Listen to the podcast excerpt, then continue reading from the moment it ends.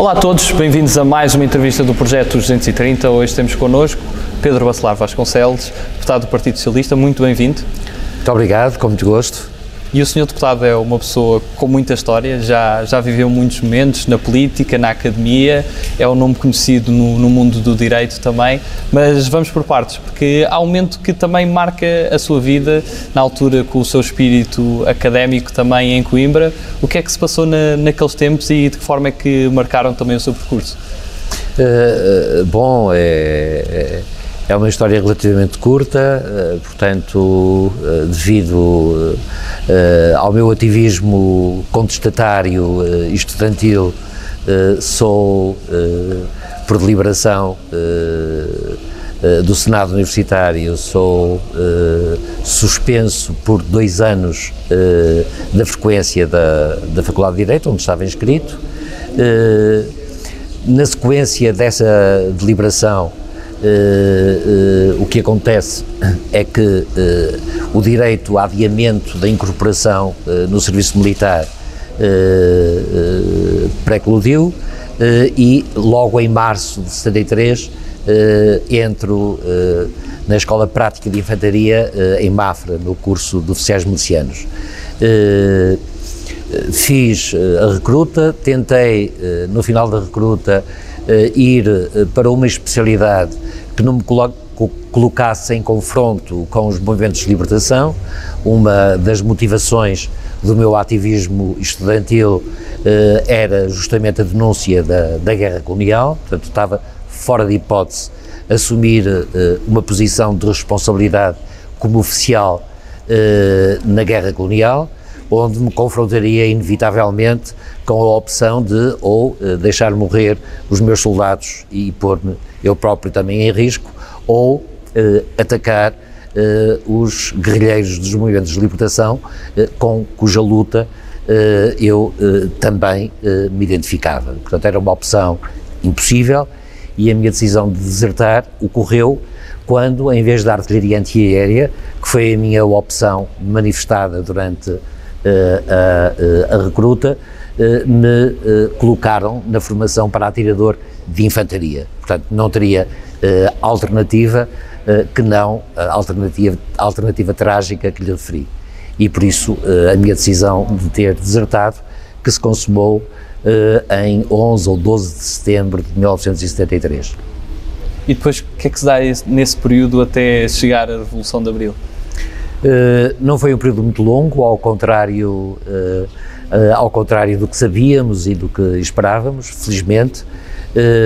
Portanto, passei de imediato à clandestinidade, estive no exílio em França durante boa parte de 1974 e depois do 25 de Abril regressei, regressei a Portugal. E depois de, de, voltar a Portugal também tem essa vontade de retomar os estudos e de, de aprofundar mais o seu conhecimento pela ciência jurídica? sim, portanto foi eh, fui expulso, não é? Eh, quando já me encontrava no terceiro ano, sendo, pelas classificações obtidas, um dos melhores alunos do meu curso. E a paixão pelo direito, designadamente pelo direito público, nunca se apagou. Portanto, depois de chegarmos ao fim do processo revolucionário em curso, em que naturalmente também participei, entendi que era a altura de concluir a minha formação académica e regressei à Faculdade de Direito de Coimbra para concluir a licenciatura, onde depois vim a realizar o mestrado em, em Direito Constitucional, na área de Direito Público, e o doutoramento, que ficou concluído em 1983, eh, também eh, na área do direito constitucional. O mestrado, eh, só no final desse período, o atraso atrasou-se, porque um dos professores de mestrado era o professor Mota Pinto, que faleceu e isso atrasou o mestrado. Concluí o mestrado com um trabalho sobre direito constitucional americano, que era uma área muito desprezada pelos constitucionalistas portugueses desde os anos 20 do século passado. Portanto, fui pioneiro nesse reatar da atenção relativamente ao papel da experiência histórica americana no desenvolvimento do direito constitucional e, concluído o mestrado com êxito, fui, entrei num processo de doutoramento que ficou concluído apenas em 1996. Era eu, na altura, governador civil em Braga. E como é que foi essa experiência também de governador civil em Braga? Foi extremamente interessante, bastante mais interessante do que se adivinhava, embora bastante mais longa do que se previa. Foi muito interessante porque me permitiu o relacionamento concreto com a realidade da nossa administração pública. Um incidente que assumiu dimensões internacionais com uma tentativa de expulsão de uma comunidade de etnia cigana numa freguesia pobre do Conselho de Vila Verde levou a que esse conflito adquirisse uma dimensão inusitada Uh, e, uh, naturalmente, como, uh, como democrata, como constitucionalista, assumi com determinação as minhas responsabilidades, impedi que se consumasse essa pretensão ditada por uma conjuntura pré-eleitoral deploravelmente explorada pelos candidatos às eleições autárquicas em 1980 e, eh, 1996, salvo erro, eh, e eh, infelizmente eh, não pude salvar o destino de muitos dos membros dessa família eh, que foi efetivamente perseguida e maltratada eh, muito depois do meu exercício como morador civil em Braga. E essa experiência também marca no mesmo sentido que, que marcou também do, de uma experiência que teve também ligada como pertencente ao Conselho de Administração do Observatório Europeu do Racismo e da Xenofobia. Sim, uh, uh, nessa altura também fui, uh, fui nomeado pelo governo de António Guterres, sendo o Ministro dos Negócios Estrangeiros Jaime Gama, para o Observatório, em cujo Conselho de Administração, fundador da nova agência ou instituição europeia, eh, foi uma experiência muito interessante e pelo meio houve uma outra experiência muito interessante também, em cumulação com, com as responsabilidades do governo civil, que foi uma tentativa de garantir uma transição democrática no Congo, no antigo Zaire, não é? a experiência foi uma experiência rapidamente abortada, isto é, eh, com o apoio da África do Sul, enfim, e de outras potências vizinhas, eh, a, a, a sucessão de Mobutu passou para Laurent Kabila, não houve nenhum processo de transição no sentido de assegurar uma pedagogia democrática no território que facilitasse a realização de eleições verdadeiramente justas e livres.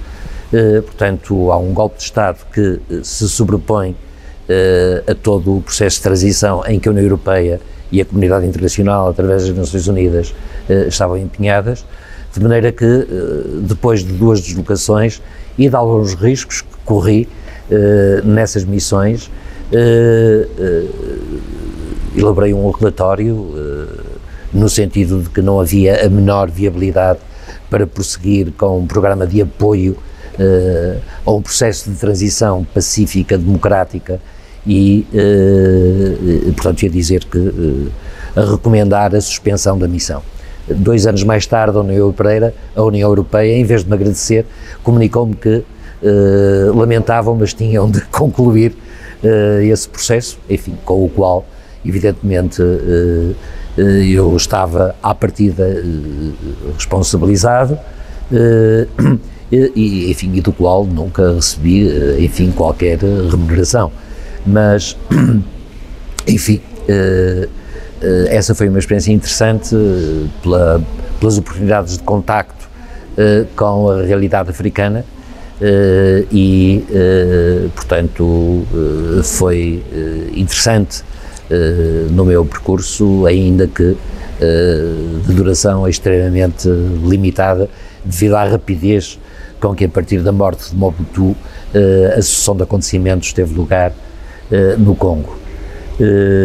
depois disso, já depois de ter abandonado o governo civil, no final da, da legislatura, portanto, do primeiro governo de António Guterres, tive a honra de uh, integrar o Presidium da primeira convenção, da Convenção Europeia para a Carta dos Direitos Fundamentais, uh, responsabilidade que assumi enquanto representante do Primeiro-Ministro, na altura uh, António Guterres, e Ministro dos Negócios Estrangeiros Jaime Gama. fui, portanto, vice-presidente do Presidium, que se assumiu como órgão de redação da Carta dos Direitos Fundamentais da União Europeia. Foi uma experiência extraordinariamente interessante, onde conseguimos a proeza de aprovar uh, o documento oficial, a Carta de Direitos uh, aprovada e, vigente, uns anos mais tarde, dos direitos fundamentais, com, enfim, num, num conjunto de, de, circunstâncias favorável a que se conseguisse criar um consenso para fazer uma carta que definitivamente ultrapassasse o preconceito de que os direitos económicos, sociais e culturais, que aliás tem um capítulo à parte na nossa Constituição, que foi extremamente inovadora também na altura em que foi aprovada, em 1976, eh, deixassem de ser colocados eh, num degrau inferior eh, aos direitos clássicos, eh, eh, os direitos, liberdades e garantias de expressão, de reunião, e de manifestação, de associação e, portanto, elaboramos, uh, e esse trabalho ficou concluído ainda no período da presidência portuguesa da União Europeia, uh, uma carta extremamente ousada, generosa, que ultrapassou alguns dos quadros tradicionais em que a garantia dos direitos fundamentais era pensada e vertida num corpo normativo até esse momento e até depois, mais tarde, com um passo importante de ter um carácter vinculativo do Tratado A carta foi redigida por deliberação nossa, não é? Uh, como um texto uh, normativo uh, e juridicamente vinculante. esse foi um debate penoso, que contou sobretudo com a oposição da Inglaterra ou do Reino Unido e dos Países Baixos, da Holanda, enfim, e alguns outros apoiantes.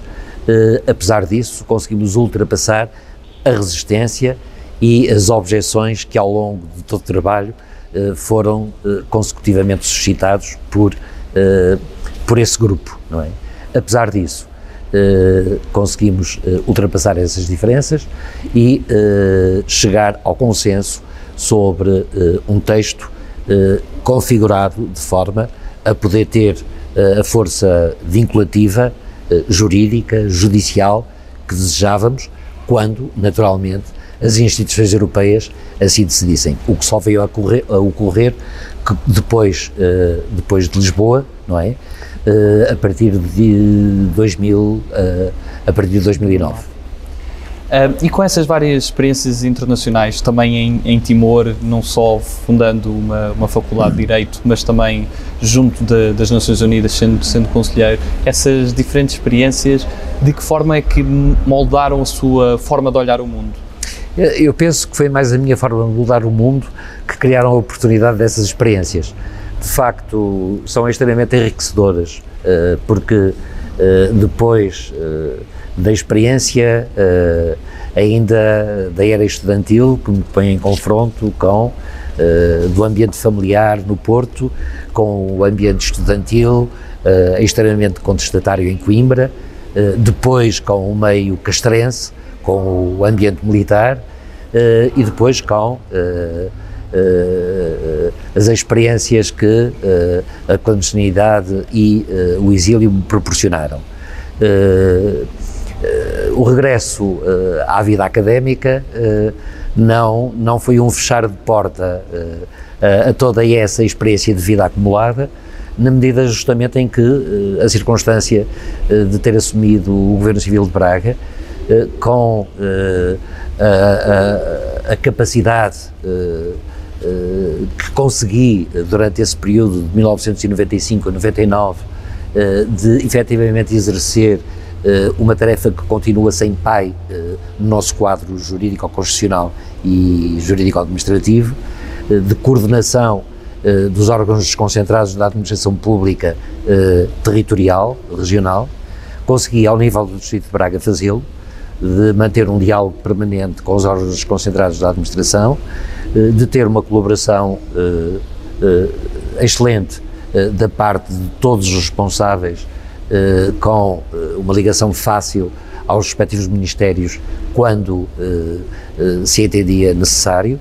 Portanto, quer do ponto de vista do confronto no terreno com ações de contestação básica dos direitos fundamentais, no caso da comunidade cigana de Vila Verde, quer no lançamento do projeto de apoio à vítima, que foi a primeira medida, o, primeiro pacote de medidas administrativas que decisivamente veio, uh, relativamente à violência doméstica, uh, instalar, e foram instalados inicialmente no âmbito da Polícia de Segurança, Pública, meios de eh, efetivo combate e apoio às vítimas no que diz respeito à violência doméstica, quer eh, num processo de civilização eh, eh das, eh, da PSP, eh, que tive o, o gosto de, de acompanhar.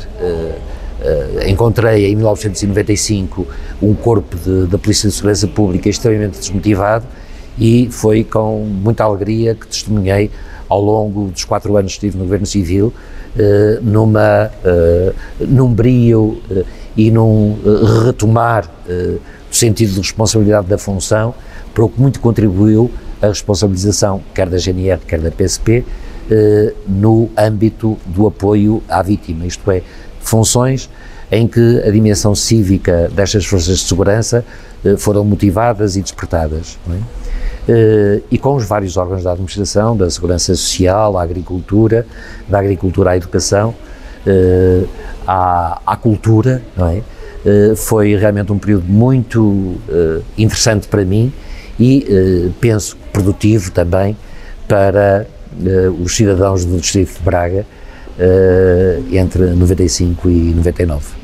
E como é que aparece a sua ligação ao Partido Socialista e, neste caso, porque é que escolheu o PS como o seu partido? Uh, é, uh, é uma iniciativa que tomo em 1985, uh, na, sequência, na sequência da criação de um partido presidencial, o PRT, e da candidatura com uma reduzida probabilidade de êxito à partida de Mário Soares uh, a Presidente da República.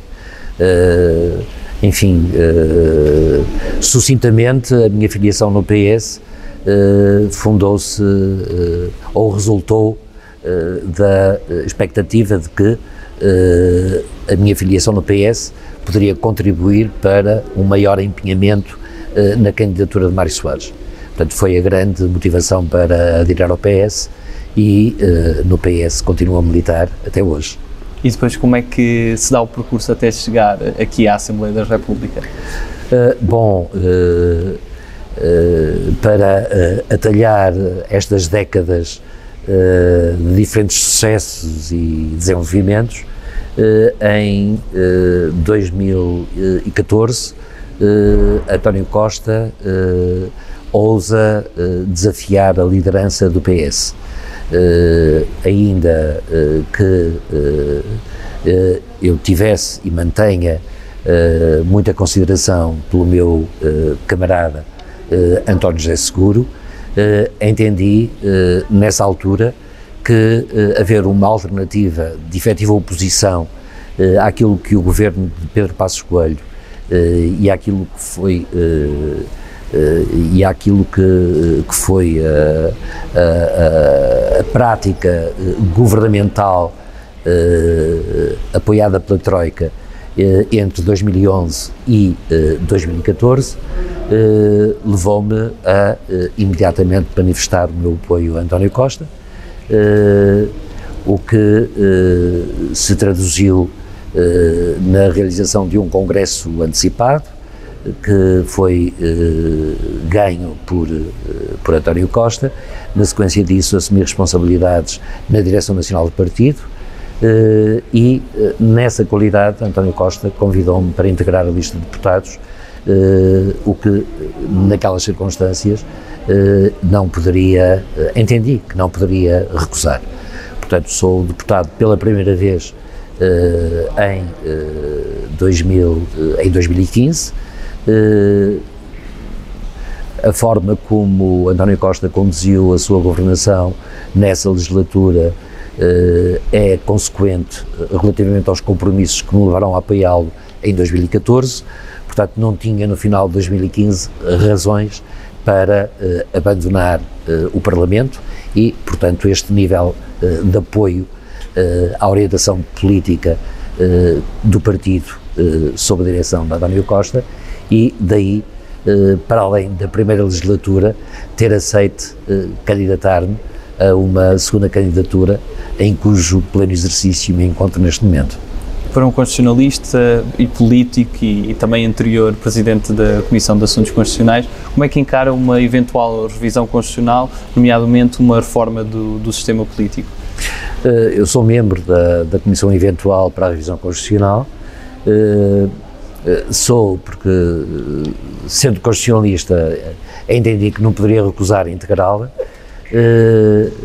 Penso que o projeto que está em discussão, que é um projeto da iniciativa do grupo do partido Chega, que eh, não preenche sequer os requisitos mínimos para eh, assumir com a dignidade requerida um processo de revisão. Portanto, espero que em breve esta iniciativa tenha o destino que à partida merece, sem prejuízo de que Uh, embora não pareça de todo no nosso panorama político uma urgência, uh, a uh, oportunidade de reflexão sobre algumas, algum, algumas passagens da nossa lei fundamental possa vir a ser no futuro assumida.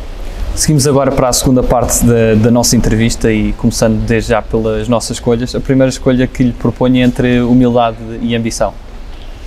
Uh, escolha em que sentido? De uh, escolher de qual é que prefere ou se será uma mistura das duas? Uh, não, não é mistura. Sempre tive muito má relação com a humildade. embora entenda que grande parte das vezes é utilizado num sentido generoso e, e digno. Eh, mas se me pusessem a alternativa, a uh, ambição uh, seria, seria a opção. Cães ou gatos? Cães ou gatos? com muita estima por gatos, prefiro os cães. Obama ou Bernie Sanders? Sem dúvida, Bernie Sanders. Direitos humanos ou direitos fundamentais? direitos fundamentais por razões académicas. Direito constitucional ou direito administrativo? Constitucional. Paulo Portas ou Marcos Mendes, em termos de comentário político? Uh, é uma opção impossível, nenhum nem outro. Vinho branco ou tinto? Ambos. Segurança ou liberdade? Liberdade, claro. Sempre liberdade. Como é que gostaria de ser recordado? Como é que gostaria de ser recordado? Uh, como alguém sério, é? que fez um esforço ao longo de toda a vida para ser coerente com os princípios e os valores uh, com que se foi formando como ser humano, é? uh, e que uh, acredita genuinamente na possibilidade de fazermos um mundo melhor. Se pudesse só alterar um artigo da Constituição da República Portuguesa, qual é que seria? Ou seria o que boicotou o processo da regionalização até hoje. A exigência da simultaneidade, que consta de uma linha, e a obrigatoriedade do referendo, quando se trata de uma obrigação, de um compromisso constitucional com uma data que é a data da origem da própria Constituição, 1976. Amália ou variações? Uh, variações, sobretudo. Sagres ou Superboc? Superboc. Pedro Sanches ou Emmanuel Macron? Pedro Sanches, claro. Poesia ou prosa? Ah, gosto muito da poesia. Campo ou cidade? Uh, atualmente, mais campo, é mais aberto à, à reflexão. 230 ou 180? 180 seria, seria suficiente. E para quem já conviveu com diversas personalidades que marcaram a história de Portugal e internacional também, de que forma é que elas a inspiraram e quem é que foram as pessoas que, com quem conviveu que foram mais marcantes para si? Uh, muitas, diria que todas as pessoas com quem relacionei de alguma forma me marcaram uh, pela positiva, uh, outras nem tanto, não é? mas para mim a grande figura da democracia portuguesa do século XX, XXI é o Dr. Mário Soares. E se tivesse a oportunidade para almoçar com uma pessoa com quem nunca tivesse a oportunidade, quem é que escolhia? Com quem nunca tenha tido a oportunidade? Sim, uh, uh, não, nunca pensei nisso. Uh, Pode ser do panorama nacional ou internacional, da política ou de outra área? Uhum. teria, teria personagens vivas, não é? Sim. Almoçar com defuntos é capaz de não ser. É mais chato, é. mas. É, não, mas uh, há bocadinho referiu o Bernie Sanders, uh, teria muito gosto em almoçar com ele. E qual é que seria a primeira pergunta que lhe fazia? A primeira pergunta uh, é até onde é que vai as esperanças que ele coloca em Joe Biden? E qual é que seria o prato principal dessa refeição? Ora bom, teria de respeitar os gostos anglo-saxónicos, não é? Uh, a, minha, a minha proposta seria feijoada à transmontana. E qual é aquele livro que o marcou mais ao, ao longo da vida? Ui, vários, vários. Uh, uh, mas gostei muito da obra ficcional do Jorge Luís Borges. foi a que mais alimentou ao longo de mais tempo uh, a minha imaginação.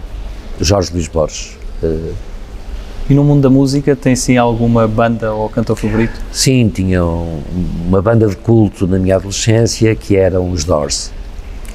E no cinema, tem sim algum filme que gosto mais? Uh, sim, gosto imenso do, do Western Spaghetti uh, e, vejo, e vejo com muito agrado uh, experiências cinematográficas, sobretudo do, de realizadores europeus eh, e não só, eh, mais recentemente, nos últimos 10 anos.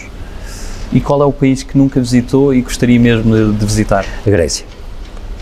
Por alguma razão específica? Por todas, é, é a mãe desta, eh, desta civilização é? que partilhamos. E se tivesse oportunidade, qual é o sonho que também se sente que, que ainda tem na sua vida que ainda não conseguiu concretizar? Uh, é um mundo mais justo e, e, mais livre. E de todo esse vasto, toda essa vasta experiência, qual é que foi o período da sua vida que se sentiu mais feliz a fazer o que fazia? É o atual. E passamos agora a um conjunto de, de, palavras soltas e peço que me diga numa ou mais palavras o que é que associa a estas palavras. E a primeira que escolhi uh, é civilizações civilizações uh, uh, são muitas e têm que se respeitar umas às outras. Casa da Música. Uh, um projeto, uma via sacra. Universidade do Minho. a minha primeira profissão académica. Foscoa um sonho que se realizou, a proteção das, das gravuras, não é? Direito à informação. O problema mais grave do mundo de hoje, provavelmente. António Guterres. É uma pessoa generosa, eh, que cumpriu um papel muito positivo na governação em Portugal. Minorias étnicas. Eh, têm que ser respeitadas. Separação de poderes. É um princípio estrutural essencial uh, das democracias constitucionais. Essencial. Crise da justiça. É uma realidade que eu venho denunciando uh, desde que o Dr. Mário Soares me convidou para escrever um livro sobre a crise da justiça, portanto, desde 1997. Global... Persiste, que eu diria é que persiste. E segundo o meu diagnóstico, desde 1997. Globalização. Inevitável. Juventude. Uh, não tem a ver com a idade. Sentimento. Sentimento. Uh, solidariedade. Família. Uh, amor. E como é que acha que se resolve uh, crescente desconfiança que existe entre os cidadãos e os seus representantes? Eu penso que esse é o, o risco mais grave que os sistemas democráticos, não só em Portugal, nem só na Europa, não só no mundo ocidental, não é? É um fenómeno global uh, que estão hoje a viver eh, e isso passa por reformas muito ousadas que eu ainda não, eh, infelizmente, ainda não, não estou a testemunhar. É? Há alterações profundas uh, que ou ocorrem no plano da representação uh, ou uh, definitivamente contribuirão para a substituição dos sistemas democráticos por outros sistemas, e estamos às cegas, provavelmente piores do que este. E se pudesse resumir Portugal numa palavra, que palavra escolhia? Numa palavra só, não é? Esperança. E para terminar, que mensagem é que gostaria de deixar a todos os portugueses? Uh, atravessamos tempos extremamente complicados, uh, não só nós, não é? Uh, no essencial, penso que vencida esta, esta fase difícil da, da, do confinamento, uh, há que reatar os grandes desígnios reformadores à esquerda. Pedro Bacelar Vasconcelos, muito obrigado pela sua participação. Tive muito gosto, foi um prazer. E obrigado a todos lá em casa. Continuem a acompanhar o projeto 230 com as restantes entrevistas a todos os 230 deputados da Nação. Muito obrigado a todos. E...